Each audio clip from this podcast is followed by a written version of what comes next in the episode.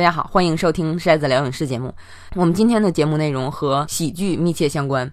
呃，先是给大家推荐一场脱口秀专场，呃，是网络台 Netflix 邀请著名喜剧演员瑞奇·热维斯做的一场名为《人性》的脱口秀专场。再有就是给大家推荐一本书，是著名的默片时代的喜剧演员巴瑟·基顿他的自传《我奇妙的棍棒喜剧世界》。这本书现在还没有中国出版社引进版权，我翻译了其中一段我非常喜欢的文字和大家分享。这段文字讲的是巴瑟·基顿和他的同行，也是竞争对手查理·卓别林的。交往故事对我们了解两个人、了解当初的艺人的心态，我觉得都很有帮助。那么，我们下面就开始聊。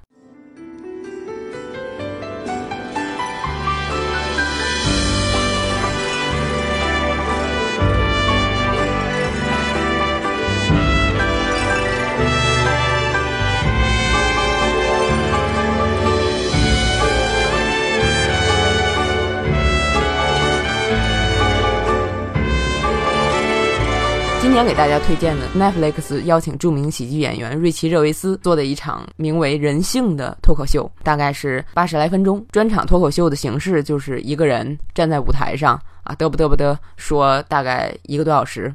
呃，Netflix 这几年请了好多喜剧演员做了这种专场脱口秀。一说国外的脱口秀，大家可能就会想到中国的相声啊，它和相声呃看起来比较相似啊，都是光靠说来逗笑大家。但是不同的是，相声演员一个捧哏，一个逗哏。那么逗哏经常会入角色，捧哏在一旁进行评论，其实就是出角色。国外的脱口秀呢，大部分时间其实都是作为演员本人对一些事儿进行评论，入角色很少。所以相声的给人感觉是表演更侧重，脱口秀给人感觉其实是表达个人观点，这种议论更侧重。所以这也是为什么脱口秀有时会让人感觉被冒犯，因为它不是像相声隔着一层，就是通过表演来自嘲。然后来讽刺某一类人，脱口秀它就是我直接表达我的观点，我直接说某一类人什么问题。其实好笑的脱口秀都是有一点冒犯的，就必须得在你没有想到的情况下，把对现实的看法说出来，有刺痛，这样才会真正的好笑。其实这也是为什么现在的相声不好笑的原因，不疼不痒很难有好笑话。其实我一直想向大家推荐脱口秀这种形式，但是经常是碍于入门的作品不好选，因为多数的脱口秀它不但是让人感觉有一些冒犯，而且它有一些小黄。啊，所以有的时候不太好意思向大家推荐，但是比较清新的这种专场这种作品，又不是特别好笑。嗯，我现在终于找到了一个我觉得各方面权衡的比较好的一场专场，就是瑞奇·热维斯的这个人性。Hello，how you doing？Calm down，shut the fuck up。What a lovely welcome. Just for that, I'm going to try my hardest tonight. Welcome to my new show, Humanity. I don't know why I called it that. I'm not a big fan. 瑞奇·热维斯这个演员，相信不少朋友会啊比较熟悉，因为一个是他是著名的电视剧《办公室》的主创，他不但是创作了这个剧，而且还主演了这个剧。那么这个剧后来从英版又扩展到美版，又扩展到世界各地许多版本。再有就是瑞奇·热维斯前些年主持了好几次金球奖，带来的这个震动非常大。用他这种非常犀利的讲笑话的方式，得罪了不少人，但是确实很好笑。所以外国记者协会请他主持了很多次金球奖。这场专场里边，他的笑话涉及了好多话题。那比如他喜欢动物，这是出了名的啊，他就说动物怎么比人强。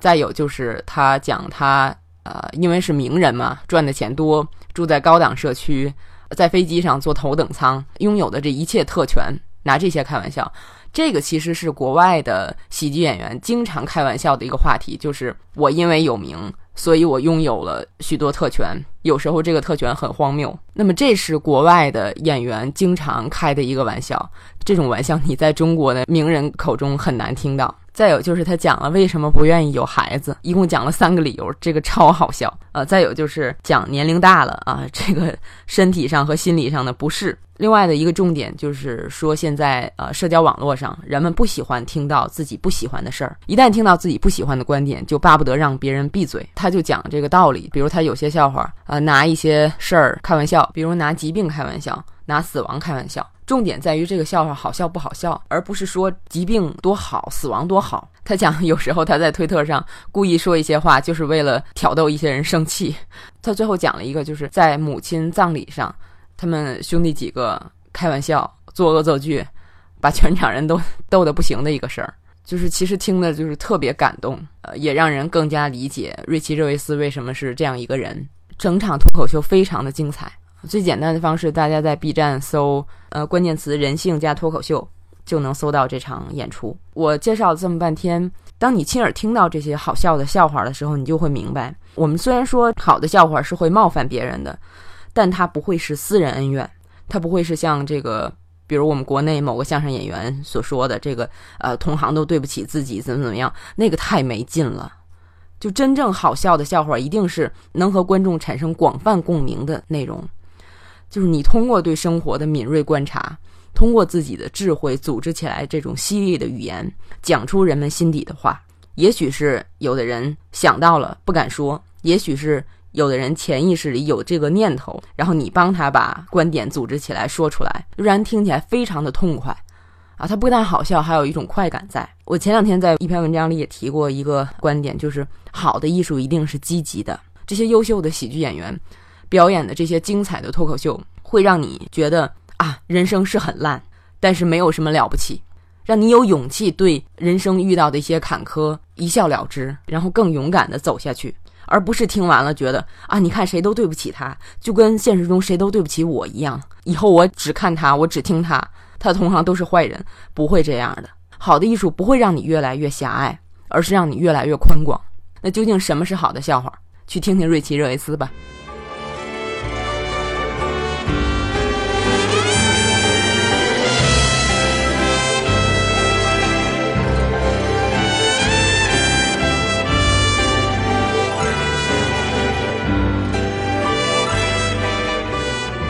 下面呢，要和大家分享的是默片时代著名的喜剧演员巴斯特·基顿的自传《我奇妙的棍棒喜剧世界》的片段。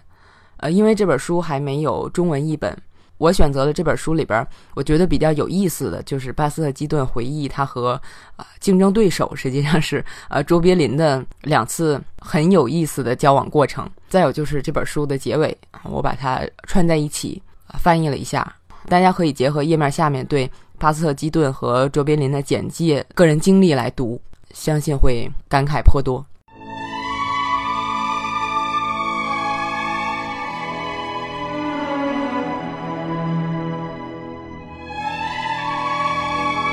查理·卓别林的思维非常活跃和敏锐，你很难让他感觉到出其不意。只有两次，我抓到了攻其不备的机会。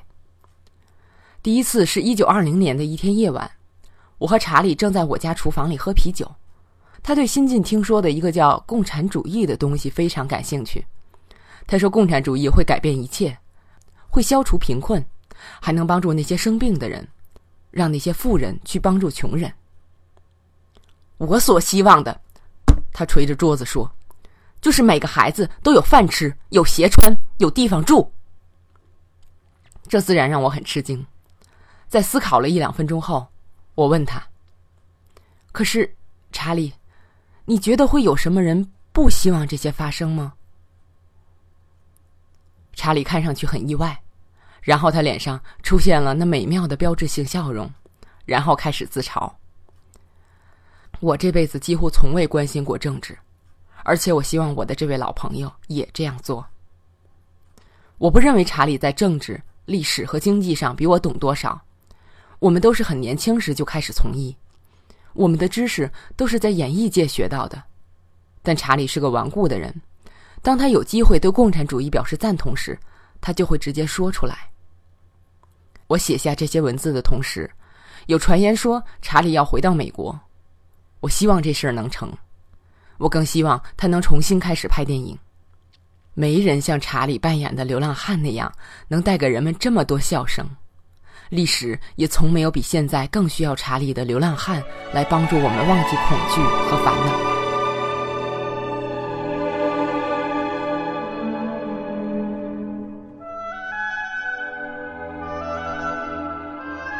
我第二次抓到了查理的不备，是一九五一年，他派人接我参加《舞台春秋》的拍摄，那是他在这个国家拍摄的最后一部电影。当他看到我时，有一点吃惊，大概他以为会看到一个身体和精神状态都很糟糕的我。可我当时状态很好，刚在纽约待了四个月，为的是参加一周两次的客串演出。你最近忙什么呢，巴斯特？他问。你看上去很好啊。你看电视吗，查理？我问。天哪，不！他大声说。我恨电视，我不允许我的家里出现电视。我受不了演员竟然会在那种狭小的、糟糕的、散发着恶臭的屏幕里表演。你也不在孩子房间里放电视吗？哪儿都不许。乌娜看护他们已经够辛苦的了，他们非常可爱，但也很淘气。如果让他们看到电视里那些乱七八糟的东西，就更难管了。根本就不应该有电视这么个东西，简直是把整个国家都毁了。然后他又开始说：“可巴斯特，告诉我，你是怎么保持这么好的状态的？是什么让你这么矫健的？”电视，我回答说。他大口喘着气，有点说不出话来，脸变红了，然后说。下面来谈一谈我们要一起拍的这场戏。关于电视的话题一直没再提起。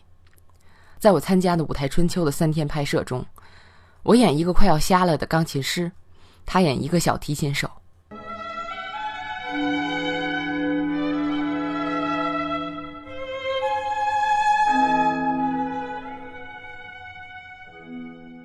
是电视让我重新成为一名演员，虽然在人们的印象中。我似乎能获得好多工作，但实际上到了一九四九年，除了偶尔的日间工作，我已经差不多有五年没能靠拍电影赚钱了。从一九四一年的舞台剧《大猩猩》巡演之后，夏季剧场也再没有接收我的意思。那是我最重要的工作，只是一九四七年在巴黎一个著名的马戏团参加了四周的演出。一九四九年十二月，足以成为我人生中最激动的时刻之一。当时我接到了《洛杉矶时报》传媒的邀请，得以在 KH 这台做一档我自己的周播节目。那时我几乎已经放弃了做演员的希望。我之所以强调“几乎”这个词儿，是因为对于一个演员来说，他身上流淌的血液会让他永远不能真正承认自己完蛋了，不管他嘴上跟别人怎么说。不。我心里并不相信，即便经历了这么多年的失败，没有成功过，还犯了那么多的错误。巴斯特基顿秀在西海岸非常受欢迎，逐渐成为排名第一的喜剧节目。我在一九五零年做了二十三期，一九五一年做了十七期。录制一九五零年最后一期节目那天，我和艾伦诺去到巴黎演出，演出非常成功。以至于他们又向我预定了转年的四周演出。当我在伦敦、巴黎、墨西哥城等地方，实际上几乎是我到过的所有地方，都能听到激动人心的欢呼声。在我最得意的时候，也在我开始觉得自己已经被遗忘的时候。记得一九五零年的一天，我和艾诺在热亚纳的一家意大利剧院里，正要开始为期十二周的音乐喜剧巡演。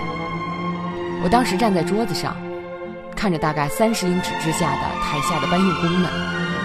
他们中的一个人认出了我，推了推旁边的人，朝我这边指了一下。然后这群人都立刻放下了手中的活，大喊起来：“巴斯特，巴斯特基顿！”他们激动地挥着手，我也向他们挥手。这太神奇了，因为距我为米高梅拍的最后一部片也已经十五年了。恐怕天堂里也没有比这更动听的声音了。艾弗顿医生说：“我能活一百岁，我打算实现它。”这么多人能记得一个总是面无表情的小个子，能这么喜欢他，只因为这个小个子在很多年以前曾经把他们逗笑。这么美好的世界，谁不想活上一百年呢？